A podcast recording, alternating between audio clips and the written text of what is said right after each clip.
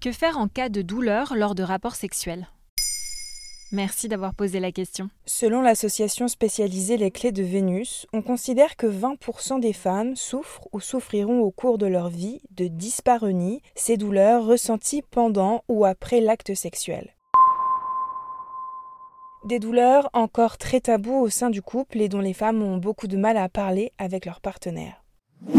On distingue la dyspareunie superficielle qui se manifeste lors de la pénétration à l'entrée du vagin, de la dyspareunie profonde qui concerne les douleurs pelviennes au fond du vagin. Pour certaines femmes, les douleurs ont toujours existé, on parle alors de dyspareunie primaire. Quand la douleur survient plus tard, on parle plutôt de dyspareunie secondaire. Comme le rappelle la sexologue Camille Bataillon sur YouTube, il n'est pas normal d'avoir mal à la pénétration. Dès que vous ressentez une douleur à la pénétration, c'est un signe que votre corps vous envoie.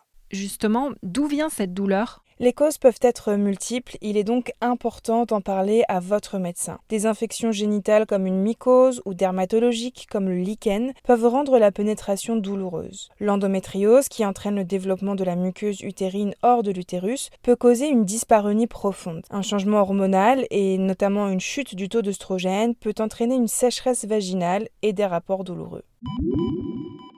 Très souvent, on trouve aussi des causes psychiques à l'origine des symptômes.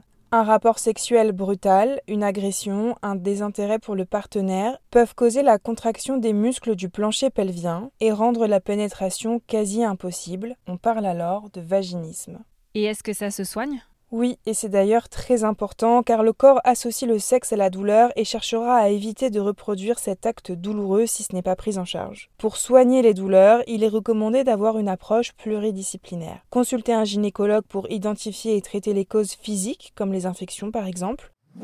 Un kiné pour apprendre à maîtriser les muscles du périnée et à les détendre un psychologue ou un sexologue pour aborder l'aspect psychologique et comprendre les sources du trouble, et enfin des médecines douces comme l'acupuncture, le yoga, la sophrologie, la mésothérapie ou encore la relaxation peuvent être un très bon complément.